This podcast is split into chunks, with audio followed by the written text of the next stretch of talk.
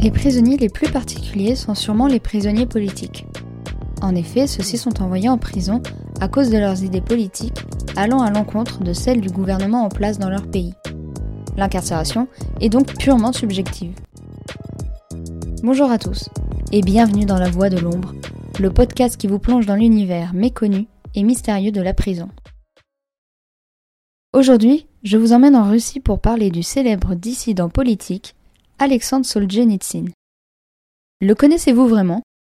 Il n'est pas seulement celui qui a regroupé des centaines de témoignages de rescapés pour écrire un de ses plus grands chefs-d'œuvre, l'archipel du Goulag. Il fut avant tout un prisonnier politique important, malgré ses penchants pour le marxisme. Commençons tout de suite. Alexandre naît en 1918 à Kisledovsk, en Russie, dans le Caucase. Il grandit dans une famille très modeste et baigne donc dans le communisme, idéologie à laquelle il adhère plus tard. Son père meurt de ses blessures de la Première Guerre mondiale, alors qu'il n'a que quelques mois. Solzhenitsyn est passionné de littérature.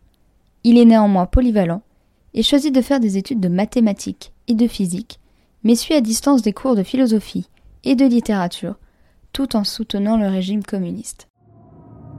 La Seconde Guerre mondiale éclate et Alexandre s'engage dans l'armée rouge en 1941.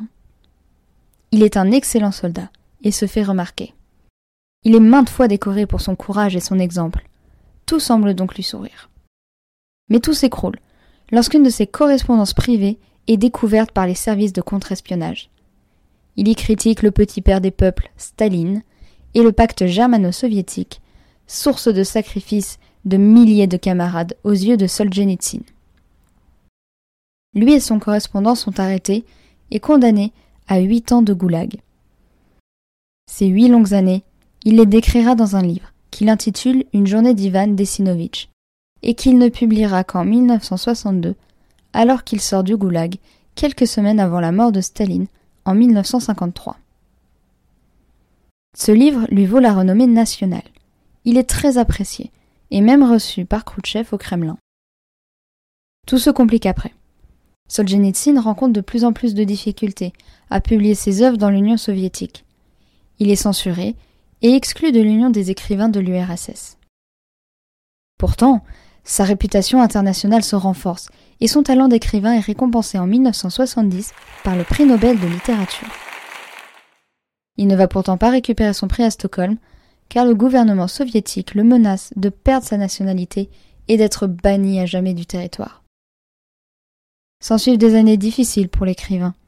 Il doit ruser pour pouvoir écrire en se cachant souvent car il est constamment surveillé par le KGB. Il échappe aussi à une tentative d'assassinat. C'est pendant ces années compliquées qu'il achève son monument, l'archipel du Goulag, qu'il réussit à faire publier à l'étranger, en faisant parvenir clandestinement le manuscrit à Paris. L'archipel du Goulag. La révélation si douloureuse des conditions de vie dans les goulags, un livre écrit grâce aux témoignages de centaines de rescapés, recueillis presque tous directement par Solzhenitsyn lui-même. Cela a produit l'effet d'une bombe pour l'Occident, qui ne savait presque rien de tout ça, et celui d'une gifle pour l'URSS, qui n'hésite pas à tout nier en bloc. Pourtant, les sources de l'écrivain sont sûres, indéniables, car il cite des lois et des décrets que le gouvernement ne peut occulter. La publication de l'ouvrage a été précipitée. En effet, Solzhenitsyn est toujours traqué. Ses écrits sont recherchés. Le manuscrit est bien caché jusqu'à ce que le KGB prenne en otage une complice de Solzhenitsyn, la torture, jusqu'à ce qu'elle avoue l'emplacement de celui-ci. Son ouvrage a un tel impact qu'il est arrêté par les services secrets pour haute trahison. Il échappe de justesse à la peine de mort, le gouvernement préfère l'exiler à Francfort. Il s'installe aux États-Unis avec sa famille, qui a pu le rejoindre. Il n'est pourtant pas aussi apprécié qu'on pourrait le croire dans les années qui suivirent. L'Europe et les États-Unis l'ont en effet admiré pour avoir été à contre-courant du régime soviétique. Mais ses opinions sur le matérialisme occidental, comme il dit, sont très critiquées. Il dénonce la société de consommation, un des premiers à l'époque. Il se révèle être un russe orthodoxe attaché à sa Russie traditionnelle pendant ses nombreuses interviews aux États-Unis et en France. Il n'hésite pas d'ailleurs à qualifier la Révolution française de génocide et se place du côté des Vendéens. Ses idées dérangent beaucoup de monde. Il est souvent diffamé, mais n'est pas atteint. Il continue à écrire et reçoit d'autres distinctions littéraires. 1989, l'URSS lui rend sa nationalité. Il ne rentre dans son pays natal qu'en 1994. Il y reste jusqu'à sa mort en 2008. Les dernières années de sa vie auront été rythmées par l'écriture, le témoignage et les visites dans les lieux sensibles qu'il a connus. Il critique toujours le régime en place, reproche au pouvoir de ne pas servir la Russie comme il devrait.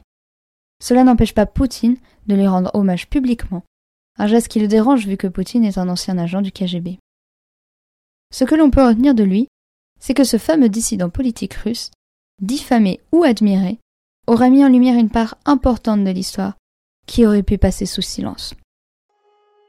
Merci d'avoir écouté, j'espère là aussi que l'histoire vous aura plu, et nous vous attendons nombreux la semaine prochaine pour la toute dernière histoire.